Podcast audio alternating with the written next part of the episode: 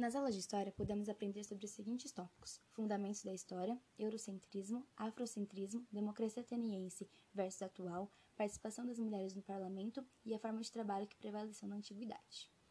Em Fundamentos da História, aprendemos que a história é uma ciência humana, que estuda o desenvolvimento do homem no tempo, analisa os processos históricos, personagens e fatos, para poder compreender um determinado período histórico, cultura ou civilização.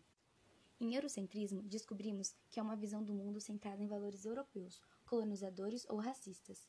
Esse conceito descreve o processo em que a Europa se constituiu como centro de poder no mundo. Os países da Europa impuseram ao resto do mundo sua cultura, economia e seus poderes. Com isso, a própria história passa a ser contada a partir de uma visão eurocêntrica, como, por exemplo, o planeta Terra tem um formato esférico. Entretanto, o mapa que se popularizou globalmente é aquele que possuía a Europa em seu centro.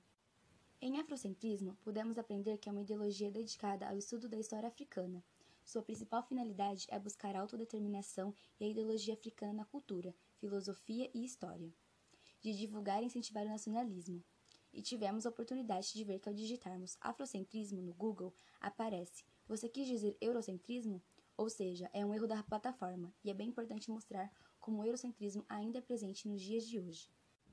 Em Democracia Ateniense versus Atual, aprendemos que na democracia ateniense os cidadãos se reuniam na ágora e decidiam os destinos de sua cidade. E haviam restrições, onde falava que apenas homens de pais atenienses e maiores de 18 anos poderiam votar.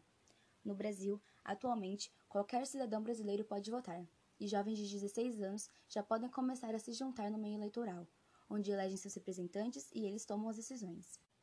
Em Participação das Mulheres no Parlamento, aprendemos que, apesar de o Brasil ter legislações específicas para garantir a presença feminina na política, o país amarga intensa desigualdade quanto à ocupação de cadeiras parlamentares pelas mulheres. O Brasil teve o pior resultado entre os países sul-americanos.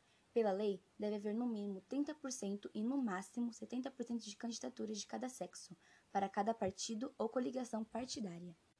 E para finalizarmos, em forma de trabalho que prevaleceu na antiguidade, vimos que na antiguidade predominou o trabalho escravo.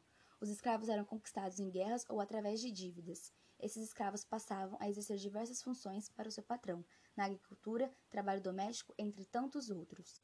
Em relação ao desempenho do grupo, eu me daria oito, porque sempre procuro realizar atividades e entregar elas no prazo definido. Me esforço para desempenhar as atividades da melhor forma, individualmente e em grupo também.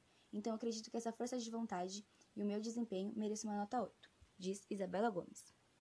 Eu me dou a nota 9 ou 8, pois acredito que faço o possível para participar das aulas, para entregar tudo no prazo estabelecido e, principalmente, eu me esforço bastante para fazer as atividades e sempre procuro saber mais sobre o assunto, sem contar que quando há atividades em grupo, sempre procuro ajudar e me fazer presente, diz Ana Laura Lemos.